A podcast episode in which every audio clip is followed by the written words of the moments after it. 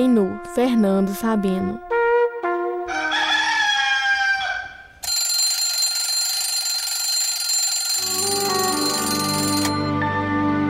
Ao acordar, disse para a mulher: Escuta, minha filha. Hoje é dia de pagar a prestação da televisão. Vem aí o sujeito com a conta na certa.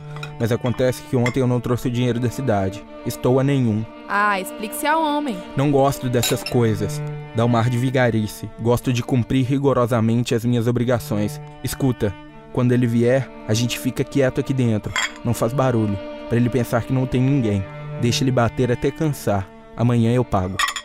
Pouco depois, tendo despido o pijama, dirigiu-se ao banheiro para tomar um banho, mas a mulher já se trancara lá dentro. Enquanto esperava, resolveu fazer um café.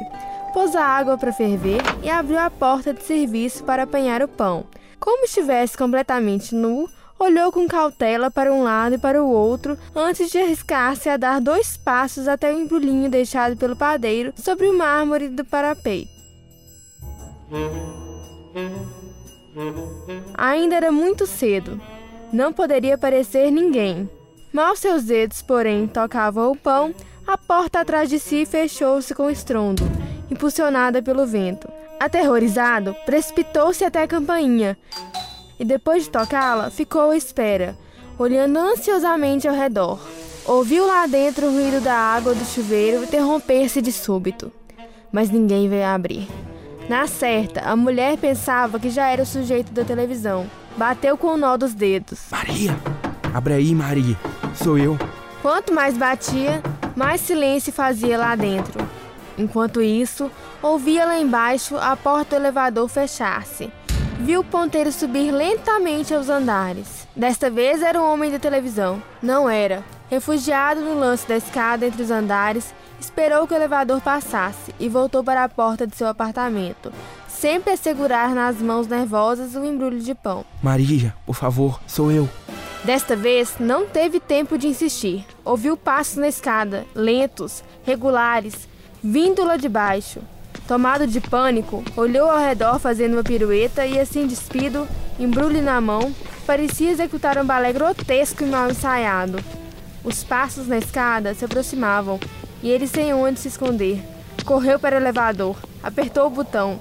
Foi o tempo de abrir a porta e entrar, e a empregada passava, vagarosa, encetando a subida de mais um lanço de escada. Ele respirou aliviado, enxugando o suor da testa com o embrulho de pão. Mas eis que a porta interna do elevador se fecha e ele começa a descer. Ah, isso é que não.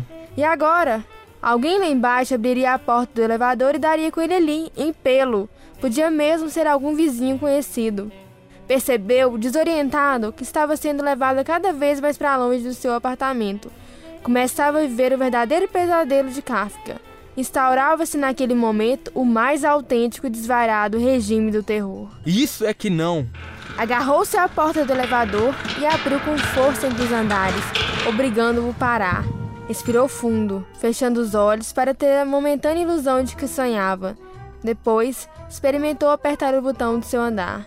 Lá embaixo, continuavam a chamar o elevador. Antes de mais nada, emergência, parar. Muito bem, e agora? Iria subir ou descer? Com cautela, desligou a parada de emergência e largou a porta enquanto insistia em fazer o elevador subir. O elevador subiu. Maria, abre essa porta! Voltou-se, acuado, apoiando o traseiro no batente, tentando inutilmente cobrir-se com o embrulho de pão.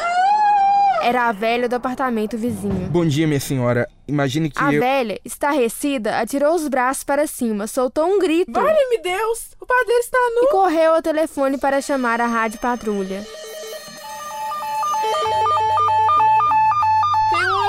Aqui na porta! Outros vizinhos, ouvindo a gritaria, vieram ver o que se passava. É um tarado! Olha que horror! Não olha não. Já pra dentro, minha filha.